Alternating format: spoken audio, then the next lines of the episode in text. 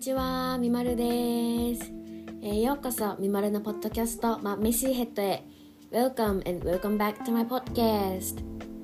はい今週も、えーと、いろいろお話ししていこうかなって思うんですけれども皆さん前回のエピソード5もう聞いていただけましたか？一応私もあの編集もねもちろんしますしあの全部作り切った後に頭からあの最後まで一通り聞くんですけどなんかもう最後の方テンション上がりすぎちゃってもうなんかめっちゃ声高いしめっちゃ早口だしで滑舌あんま良くないしでもうなんか 何言ってるか全然わかんないみたいな 感じになっちゃってても本当にすいません。聞いてもらってるのに本当申し訳ないなって思いました。でももう話してたらねいろいろ思い出しちゃって本当にね話してる私もめちゃくちゃ楽しかったのであのよかったら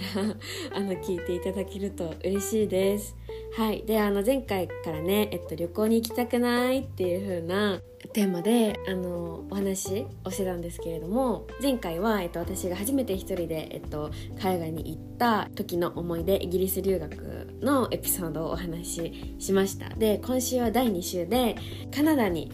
行った時のエピソードをお話ししていこうかなって思います。多分今日も今日であの自分なり自分的めちゃめちゃツボエピソードっていうか みんなが面白いって感じるか分かんないけど私はなんかもう面白かったみたいなお話どんどんしていこうと思うのでよかったら最後まで聞いてみてください。それではレッツスタート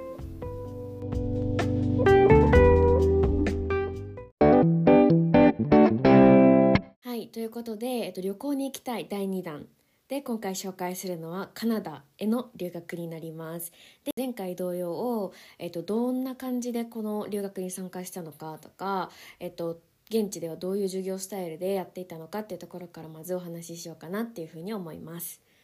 はい。で、えっと、今回の留学は私が通っていた大学が、えっと、実施していたサマープログラムの一環の、短期語学留学になってて期間は6週間でした、えっと、プログラムとしては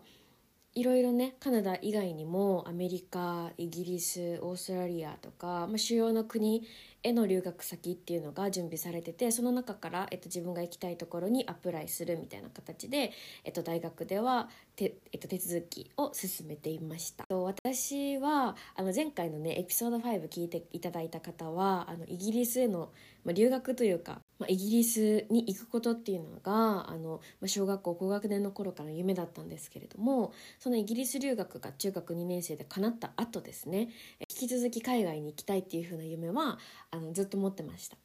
で小学校の頃に、えー、と英語を教えてくださってた先生がその先生が学生の頃に1年間カナダに留学されてたっていうお話をされてたのを覚えててで次の目的地はカナダだなと思い、えっと、今回このサマープログラムではカナダへの留学を決めました。はい。そう。なので、えっと、同じ大学から大体20人くらい一緒に、えっと、現地の大学で、えっと、6週間過ごすみたいな、えっと、形の短期留学になってました。で、えっと、最初の1週間がホームステイ。でその残りの、えー、5週間が大学の寮にまた滞在するっていう風なのが、えっと、滞在スケジュールになってて授業スケジュールは、えっと、前回のイギリス同様で午前に大体授業があって午後はアクティビティがあるみたいな作りだったかなと記憶してます。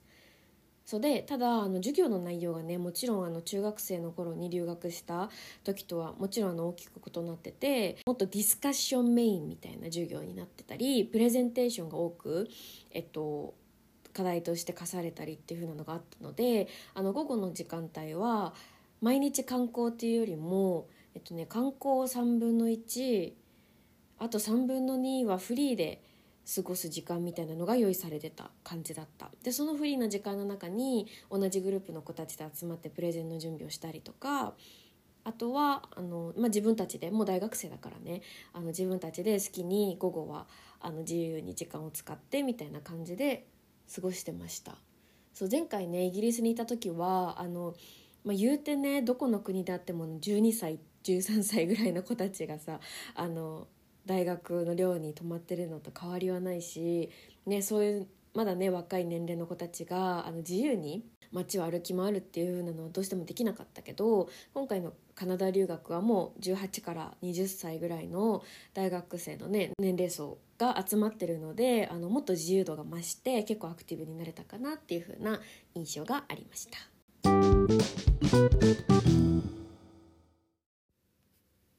はい。で、今回は前回よりも話したいことがいっぱいあって、えっと、まずは、あの、学校の様子えを、あの、話していこうかなと思うんですけど、えっとね、まずその、ユービックの話からしようかなと思うんですけど、ユービックはね、本当に自然に囲まれた大学で、めちゃくちゃでっかい大学。超でっかい大学で、もう、なんだろう。また行きたい。もう大学生じゃないけど、でもまたねいつか必ず訪れたいなって思うようなあの場所でした。でどれくらい広いかっていうとえっとねバス停が3つあるの。めっちゃ分かりにくいこと言っちゃった。もう一回説明します。あのねなんかこうイメージしてもらいたいのはこうまずめっちゃ自然緑の自然があります。でこう山手線みたいに丸いバス路線で囲われてるんですよ、まあ、道路で言ったら囲われてる大学でその道路がめっちゃ広いの。あごめんなさい間違えた。道路が広いんじゃなくてその直径円山手線風円形道路の直径がめっちゃでかくて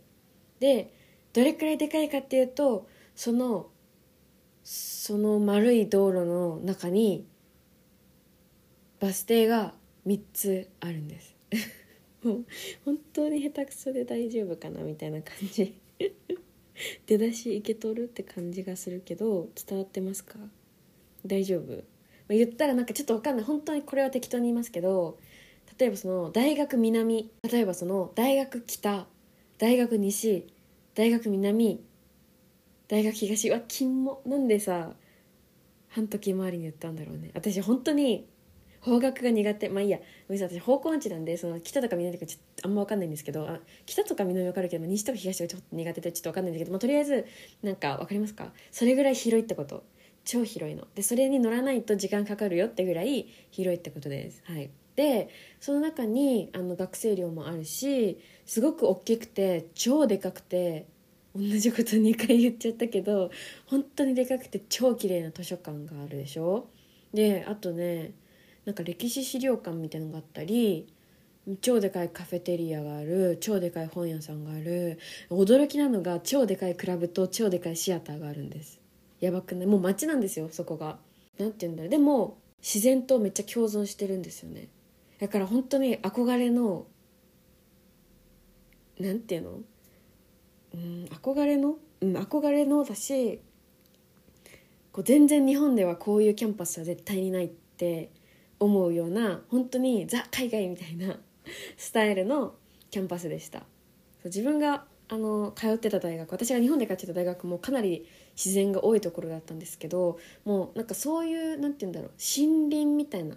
うちの大学がね森林だったとするとその UVic は芝生って感じ。めっちゃ緑なのとりあえず。はいそんな素敵なねあのキャンパスでした。で最初の1週間がホームステイ。で残りの5週間がその大学のキャンパス内にある寮に滞在するって形でした。で、えっと、最初の1週間だけその大学の近くそれぞれね何だろうバスでえっ、と確か1時間以内で通える通える距離にえっと滞在をするような形になってて今回もそのあ今回は大学のえっとサマープログラムで行ったので同じ大学の大学1年生20人ぐらいかな今回は。で一緒に行っててで、えっと、それぞれが最初の1週間はホームステイをするっていう風な感じでした。で1人1家族っていうか2人で1つの家とかではなくて1人であのホームステイをするっていう風な1週間が最初にありました。で本当にこの1週間目からまず話をさせてほしいんですけどこれはちょっとみまる怒りますよってみまる初めてポッドキャストでみまるの怒りを見せますよって感じなんですけどなんかね最初はめっちゃ感じよかったんですよ。なんかねあのその家族はパパママと当時27歳ぐらいのお兄ちゃんかなみたいな人がいた家庭。私が18歳だったから当時、まあ、10歳上ぐらいのお兄ちゃんとパパとママがいるご家庭にあのなんだっけホームステイさせてもらっててで結構なんかね話をしてるとえっとそのユービックに留学してくる学生のホームステイをよく受け入れてるあのご家族みたいでなんか最初にあのカナダの今回のその留学でも初日にあのオリエンテーションを受けてまたクラス分けテストを受けてみたいな感じだったんですけどそのクラス分けテストとかも「どうだった？レベルなんだった?」とか聞かれて「ああそこねそこねなるほどね」みたいな感じで結構レベル分けとかどれくらいのなんかそういうのを知ってる人多分いろんなこれまでのこう受け入れた学生から話を聞いてるっぽくてそういうのよく知ってる人でした。でめっちゃ感じよかったんですよ夕ご飯も一緒に食べるしうんなんか学校まで迎えに来てくれたりとか送ってくれたりその最初とかさあのなんだっけ？あれがないじゃん。あのその初日とかはさ学校までどうやって行ったらいいかとかも分かんないから一緒にあの歩いてキャンパスまで行ってくれるお母さんででそのめっちゃ自然豊かなところだったからウサギとかがね飛んでんの。飛んでるってやばい。飛んでるってやばいかなんか。違うなんていうの？跳ねてる？いるいるのいるの。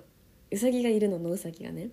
でなんか可愛いけどノウサギっていうのはそのママがめちゃくちゃ怖いからで絶対ちっちゃいウサギのことを遠くから絶対見てるから触っちゃダメだよとか なんかそういうのを教えてもらいながら歩いていったりしてすごいねあの気さくなご家族だなって思ってたんですけどそうで、まあ、早速その怒りのボルテージマックスストーリー、まあ、怒りのっていうかえー、何事みたいな感じのちょっと出来事がいきなり起きちゃってみたいな。でそれが起きたのがそのホームステイ最終日だったんです。で最終日はえっとねホームステイは最終日。でその日に大学の寮にその全部荷物を移さなきゃいけない。もちろん最終日だから。いけなくてえっとその入寮の手続きとかがねちょっといるからそれを夕方の6時までに済ませてくださいっていうふうに、まあ、大学の方からユービックの方から案内があったんですね。だからえっと当時その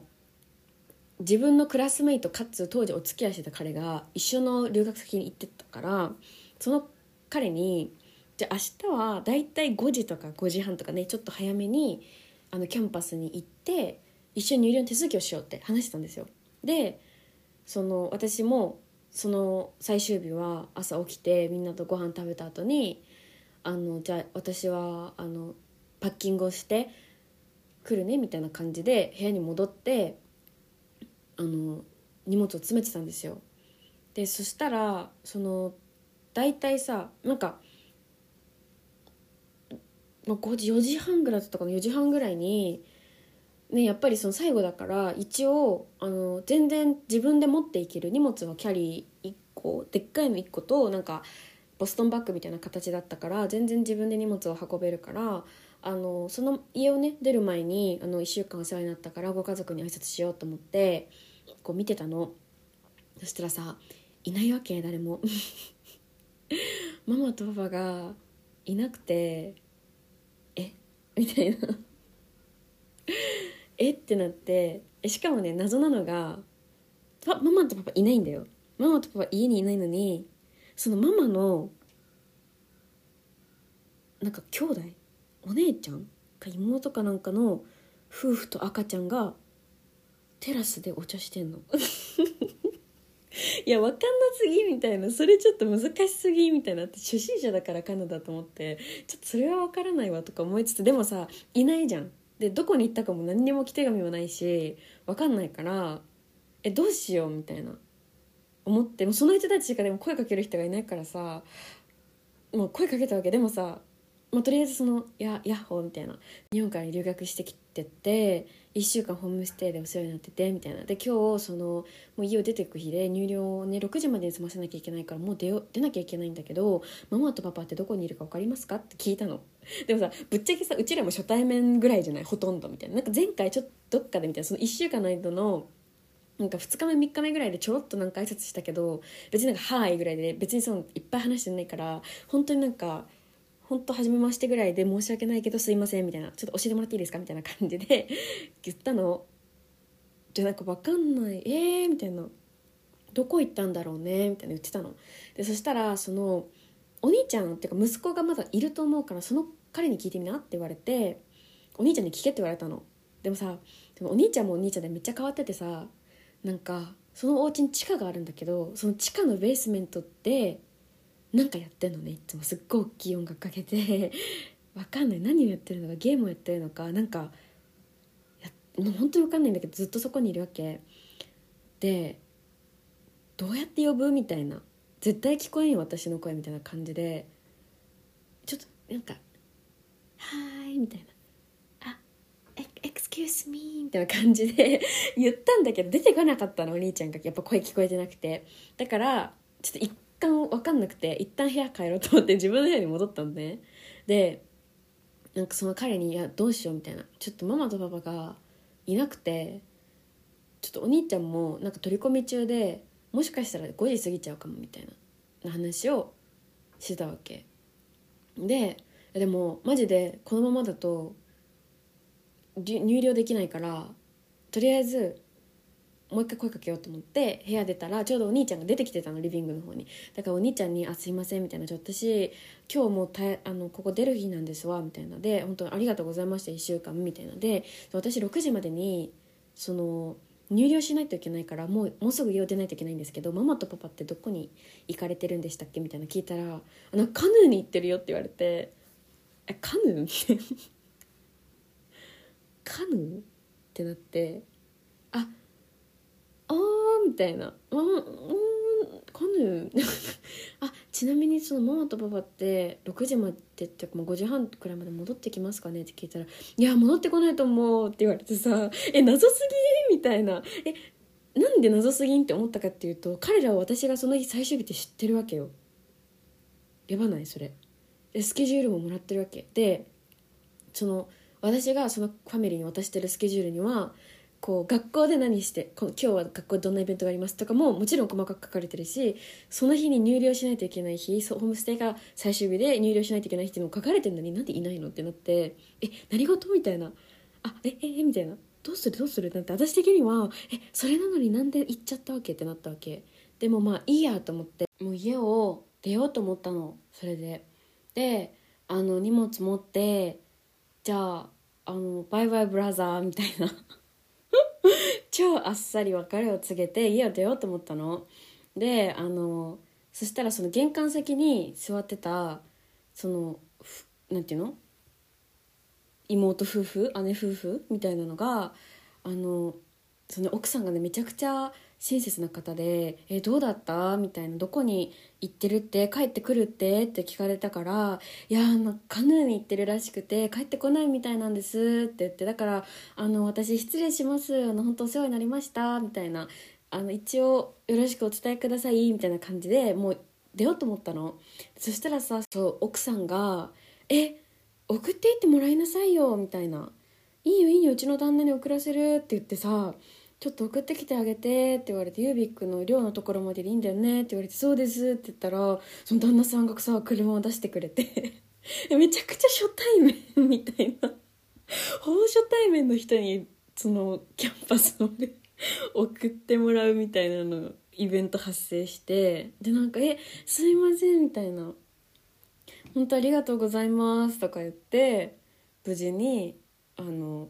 まあ、時間通り到着したんですけどなんか一応その連絡取ってた彼に「あなんかなんとかなったわ」みたいな。その入寮手続きする銭湯の前で待ってるねって言ったら なんか僕のところはなんかご飯を作ってくれなくてなんか犬用のご飯だけ準備されて僕にはご飯を準備されないみたいな意味わかんないこと言ってて「いやいやいやわかんないわかんない」みたいな「どういうことなんてなってなんかちょっとなかなか難しいあのカナダなんて言うんだろうカナダシチュエーションに悩まされた1週目でした。はいまあそんな困難があってあの無事ねえー、と2週目からキャンパスの寮に、まあ、移動して生活をし始めたんですけどキャンパス内には寮がねいくつかあってそのうちの一つに、えっと、私と同じ大学から行っている人たちはみんなねあのそこで生活をすることになってで、えっと、プラスアルファその空いてる部屋に他の国から来てる子たちも入ってるみたいな感じになってました。で1階が男性用フロア23階が女性用フロアになってて各フロアにえっと何て言うんだろうオープンスペースみたいなのがあってそこはその自由にみんな、まあ、使ってくださいみたいなところでで、えっと、トイレとシャワーはあのみんなでシェアして使うもの。それも、えっと、各フロアの真ん中に設置されてるような作りの、えっと、ドームにいました。でねまたね またまたあのハプニングが起きるんですけど そのみんなオープンスペースはねいつでも誰でも使っていいんですけどやっぱりその真ん中のトイレとかシャワーとかはもちろんだし、まあ、あんまりその例えば男子が女性フロアを歩き回るのはあんま良くないみたいな、まあ、逆もしかりみたいな感じだったっぽくて。であんまりそのさすがにそのシャワーとかはね他のフロアでもちろん使わないしトイレもしないけどその他のフロアを行ったり来たりするのがあんまり良くないっていう認識が私の中ですごい低くて。これ完全にもう私が悪い私で私が悪いんですけどだからそのご飯食べた後、まあ夕方夜7時とか8時とかぐらいから、まあ、12時間そのあ当時お付き合いしてた彼と私の部屋で喋るみたいな普通に今日どうだったとかあれがどうだとかこう一緒にスーパーに買い出しに行ったりもしてたからその荷物を分けたりとか私の部屋でやってたんですよね。でそしたらなんか付箋に その今回のタイトルになってるその「Excuse me please quiet please」って 書かれたものが私のドアに貼られちゃってでも全然ね話してないそんななんかわーって騒いでたわけでも全然ないしただあの普通に喋ってただけだったんですけど多分その壁が思ったより薄かったみたいで そのずっと喋ってるのが聞こえちゃってたんだろうなって思って「あすいません」って感じだったの。でもうすぐさ彼にさ見して「やばいよ」みたいな「ちょっとこんな風に書かれたからちょっと気をつけよう」みたいな。なるべく喋る時はオープンスペースに行って喋ったりとか、まあ、荷物分けるのもこうスーパーから帰ってきてすぐ早い時間もっと夕方とか2時3時とかそういう時間にできたらいいねみたいな話をしてって感じだったんですよ。でその時期にそのユービックに留学してそのサマープログラムに参加してる生徒たちはあの漏れなくフェイスブックのねグループみたいなのに参加させられたんですよ。でそこでその例えばアクティビティの連絡とかこうイベントの連絡とかがそこであるんだったんですよね。でそこって誰でもフリーに書けるんです。でその次の日に普通にそのお昼を彼と一緒に食べててでそのなんいろいろねそのお知らせがフェイスブックに来るからフェイスブックのそのグループのチャットみたいなところを見てたらその隣の部屋の子おそらくその名前も顔の雰囲気も絶対私の隣の部屋の子だろうなっていう子がなんかなぜ女性フロアに男子男子がいるのかみたいな本当に意味がわからないし超迷惑だからやめてほしいみたいな書き込みがボンとされてて「やばい!」みたいな「どうする?」みたいな「やばいよね」みたいな「マジでやばいからちょっと気をつけよう」ってなったそんなちょっとピリッとするハプニングからえっと残り5週間の寮生活はスタートしました。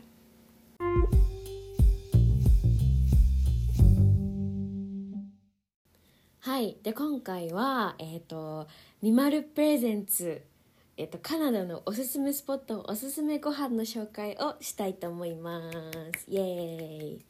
そう冒頭にもちょっとお話ししたんですけどあのエピソード5でご紹介したイギリス留学の時よりもかなりねその行動範囲も広がったし自由度もすごく高かったのであの自由時間を使ってねとか週末を使ってすごいいろんなところにお出かけすることができました。なので、えっとまあ、その中からみまるがあの思うとても印象深かったスポットだったりとかもう絶対食べてほしいご飯とかをあの紹介していこうかなっていうふうに思います。はい。でえっと私が留学していたのがそのカナダのビクトリアっていう地域ででそのフリータイムだったりとか週末に行っていたのが、えっと、ダウンタウンとか祝儀児童があるハーバーエリアとかそこら辺によく行ってたので、えっとまあ、そこだったりとかそこ付近のおすすめスポットそしてそこで楽しめるおすすめご飯っていうのをご紹介しようと思います。でまずおすすめスポットからなんですけど、えっと、見回れからはえっとですね2つう3つ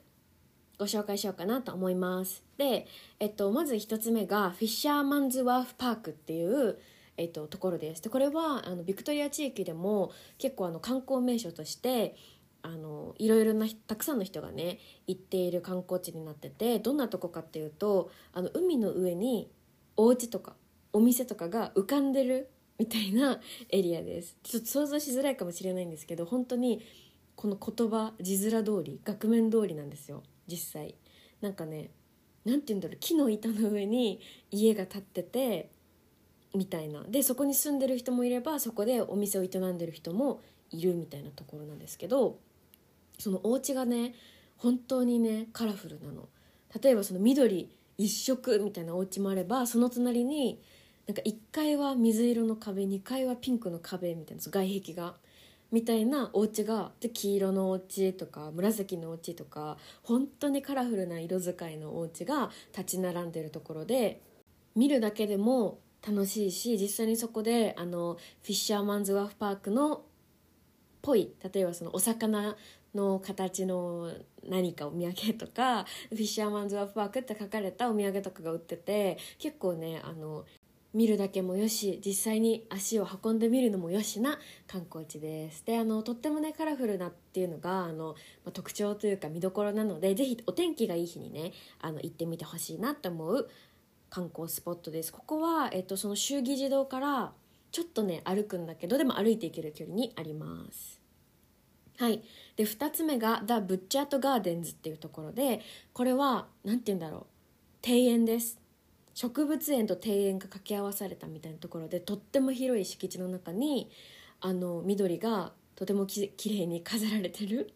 あのところになります。でその中にもこう日本庭園とかもねあったりしてなんか面白かった。いろんな世界の庭園をなんか再現してるみたいな感じのところもあればあのライトアップされてちょっと綺麗に見えるようなところもあったりあとね確かねあれもあった。観覧車じゃなくてなんだっけメリーゴーランドもあった。みたいなところなのであのー、結構ね時間潰れるなっていう感じの庭園でした。であの入り口にねちっちゃいカフェがあってそこのねヘーゼルナッツコーヒーカフェラテみたいなのがねめっちゃ美味しかったのでもし行った際はね飲んでみてください、はい、でえっとね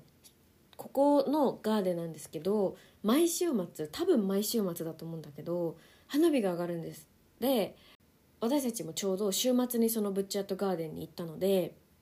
その花火見たんですけど実際に。なんかね音と光の系 音とコラボ花火がコラボして打ち上が打ち上げられてますみたいなやつで私たちが見たのはディズニーの「アラジン」っていうあの映画アニメーション映画のその BGM と花火がコラボした、えっと、ようなものになっててただねその何て言うんだろう音に合わせて上がるだけじゃなくて何て言うんだろう仕掛け花火みたいなものとかなんかなんて言うんだろう動く花火？なんて言ったらいい？なんかでも動く花火が出てきたりして結構ね内容も濃かった。25分間かな？30分間ぐらいあったんだけど内容の濃い花火でした。ただね本当に気になったのが普通そういう花火ってさその例えばその庭園で花火がありますよってなっても私たちは庭園から庭園の芝生とかに座って花火を見るけど花火って例えば近くの川とか海とかから打ち上がるじゃないですか。でもねブッチャートガーデンズの花火は目の前の芝生から打ち上がるの。でそれがマジで怖くてなんか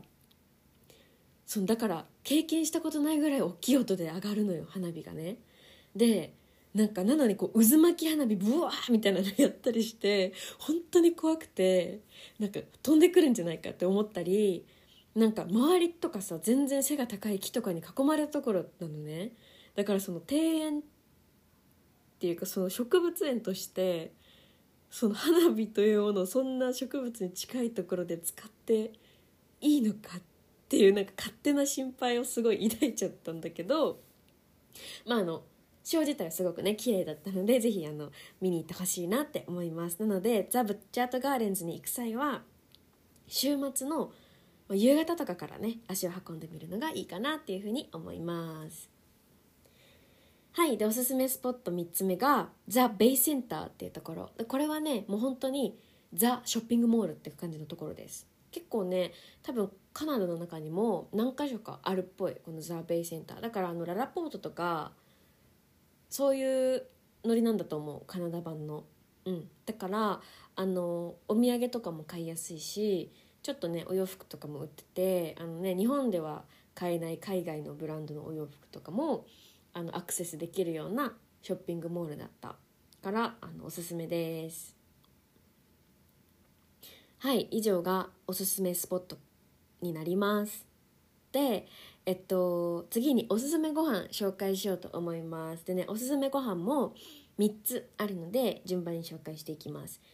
はい。でえっとまずおすすめご飯1つ目が BeaverTails っていうお店になります。でこれはあのごめんなさいご飯って言いながらスイーツのお店なんですけどこれもねダウンタウンの方にあるお店です。で今あのちょっと BeaverTails のインスタを見ながら紹介するんですけどあのドーナツが日本でドーナツってそうあの聞くと何ていうの円形で真ん中に穴が開いてるみたいな丸いやつだと思うんですけどこの BeaverTails はそのその名の通りあのビーバーっていう動物知ってますか？の尻尾みたいな感じちょっと大きめでフラットなドーナツの上にいろいろトッピングされてるっていう風なスイーツになります。でこのねインスタグラムの BeaverTails さんのインスタグラムのところにね BT Treats って書いてあるそのストーリーズのハイライトのところにねメニューがまとまってるんですけどあのザ・クラシックっていうシナモンシュガー味とかえっとヘーゾー・アモーっていうえっとねヌテラに粉糖かかったやつとかストロベリーチーズケーキとかココバニラとかなんかとにかく甘い感じのやつがたくさんあります。で私はこの中のバナナラマっていうへ、えーと、このドーナツの上にヌテラが塗ってあってカットバナナが乗ってて粉糖がかかってるっていうもう絶対美味しいじゃんってやつを 食べました。私チョコバナナ大好きだしヌテラも大好きだから本当に最高のメニューだったのであのこれを注文しました。でその他にもあの飲み物とかソルティーなあのちょっと何て言うんだろう塩気のある食べ物も売ってるみたいです。今ビーガンもあるみたい。ビーガンは何があるんだろう？あビーガンのあれなんだ。あなるほどね。えっとねビーガンメニューだったら例えばバター使ってないよとかえっとチーズ使ってないよとかなんかあのトッピングにちょっと工夫がされたビーガンメニューもあるそうです。でこれはね私カナダに行く前からずっと食べてみたくてあの一人で行ったの。一人で向こうで出かけることってあんまりなくてそのね海外だし一人でね歩き回るのちょっと怖いなって思ってたとこあったんだけどどうしてもこれは食べたくて一人でダウンタウンまで食べに行ったんでそれぐらいおすすめなので甘党さんはぜひ食べてみてください。はい。で2つ目がえっと、 Milestones っていうお店。でこれは、えっと、州議事堂の目の前にあります。ハーバーのね真横かな？にあるお店なんですけどここは本当に超素敵なレストラン。でちょっと雰囲気高そうな感じのレストランでした。であの当時ね18歳19歳の私は彼と一緒に行ったんですけどあの全然下調べをしていってなかったのでその時の年齢の私たちにとってはちょっと敷居が高いレストランだということは知らずに入っちゃってでも本当と緊張して 食べたのを覚えてます。でねもうここでねもう本当に「みまるもうみまるちゃん」みたいな 出来事が一つ起きちゃってでその日ねその彼がすごいお腹空いてでそのレストランにじゃあ行く？近くにあるしみたいな感じで入ったんです。でも私はね正直そんなにお腹空いてなかったから、まあ、何かちょっと軽く軽食を食べれたらいいかなって思ってたの。であの、まあ、メニュー見るじゃん。でそしたらなんかいい感じのハンバーガーが3つこうなんて言うんだろう板に乗ってる食べ物買ったの。であこれだったらその1個さ丸々フルサイズのハンバーガーとフレンチフライととかはさやっぱりお腹そんなに空いてないから食べれないって思ってたからあまあなんかこれぐらいの控えめサイズがちょっと乗ってるみたいな感じだったら食べやすそうだなって思ったの。で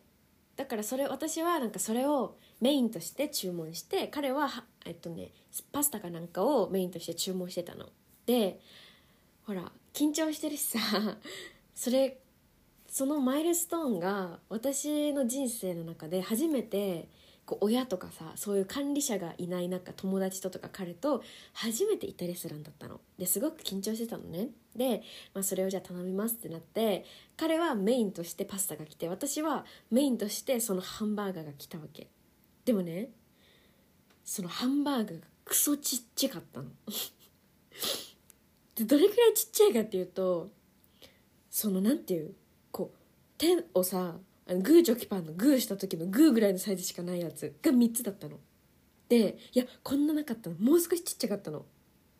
なんか AirPods Pro のケースですかみたいなサイズの ハンバーガーがね来たの3つ。でえちっちゃくないみたいな。え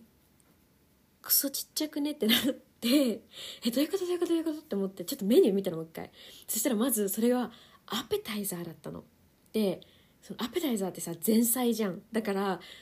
本来であればそのハンバーガーと何かメインのパスタだのピザだのを頼んで食べなきゃいけないものだったのに私はそれを主食としてまず頼んじゃったの。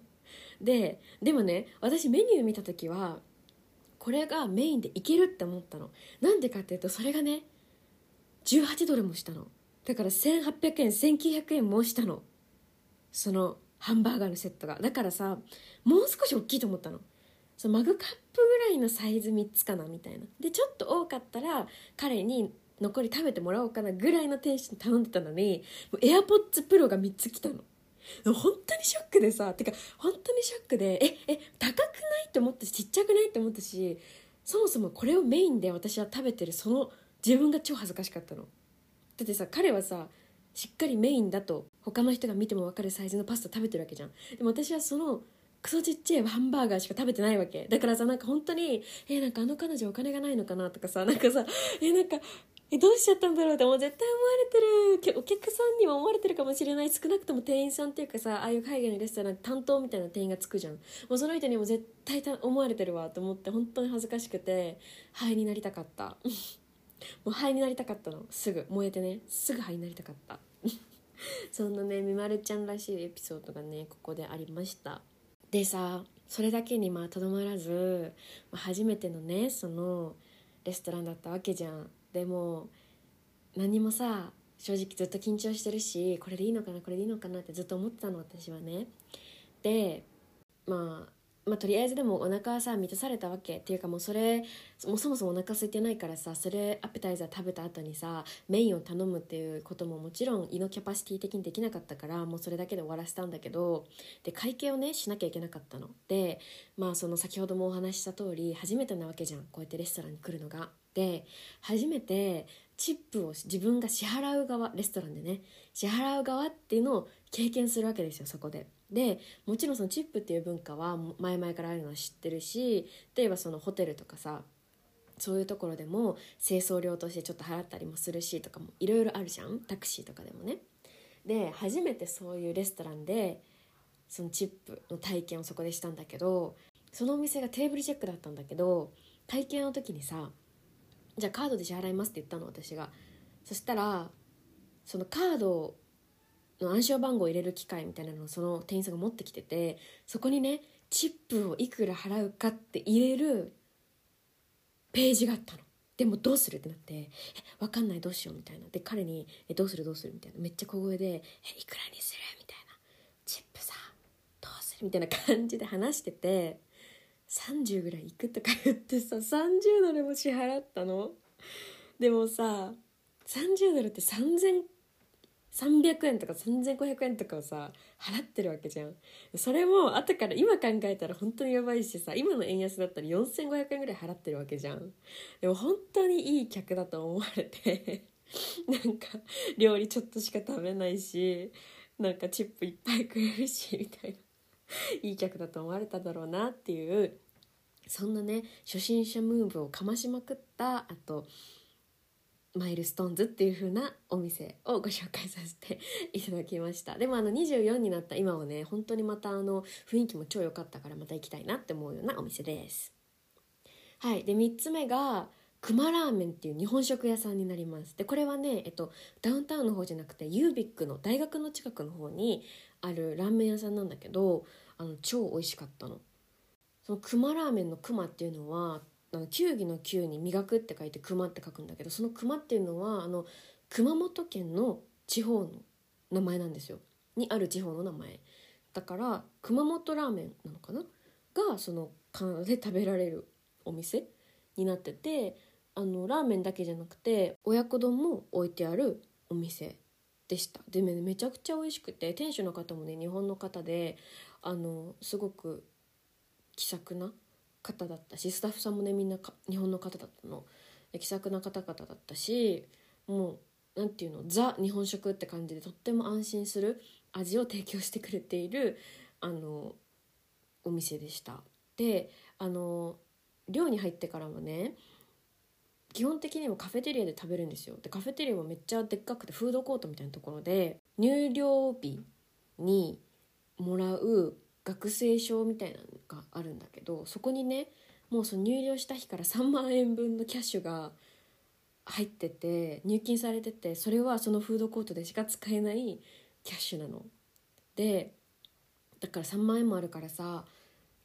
一生懸命そのフードコートで毎日ご飯食べてたわけでもさピザとかハンバーガーとかホットドッグとかしかなくてやっぱりねどうしてもあの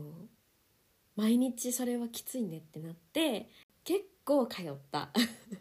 熊ラーメンにはねそう通ったお店でした。で本当に美味しかったからクラスメートの子たちにもさお話ししてたわけ？熊ラーメンっていうところが近くにあるからよかったら食べてみてとかあのクラスの中でもさ昨日何食べたとかさそういうスモールトークからさ始まるじゃん授業って。だからそういうところで昨日はあのバスに乗って熊ラーメン食べ行きましたとか言ってたらなんかなぜかそのクラスの授業最終日の打ち上げを熊ラーメンで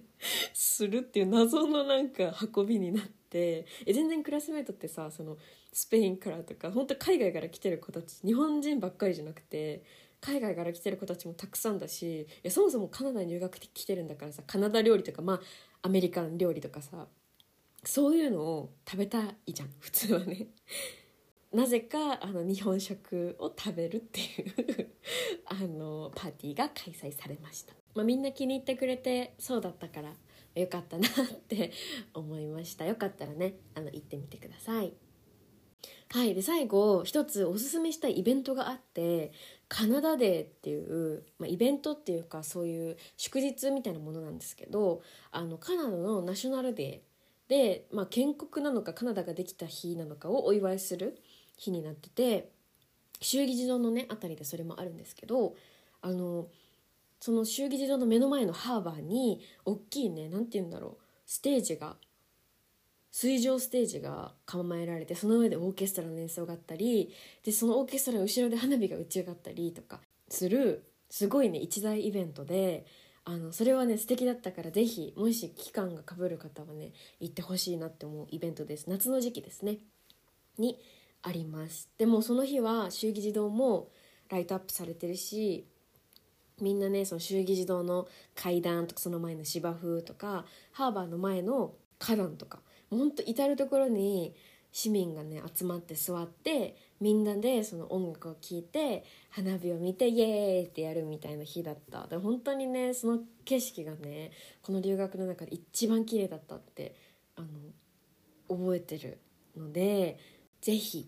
行ってほしいなって思います。そのね水上ステージが結構ハーバーの真ん中にあるんだけどあのねハーバーだからさそこが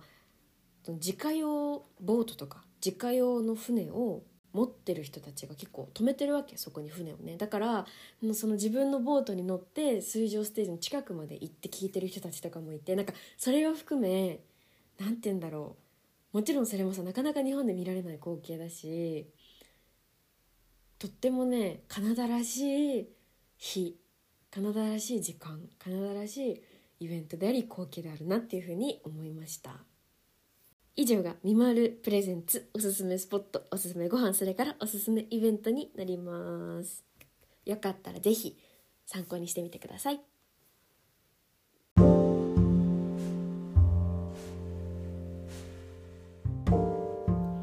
はいまあこんな感じで結構内容もりもりになっちゃったんですけどえっ、ー、と旅行に行きたくないっていうテーマの中の、えっと、で紹介したかったおすすめの国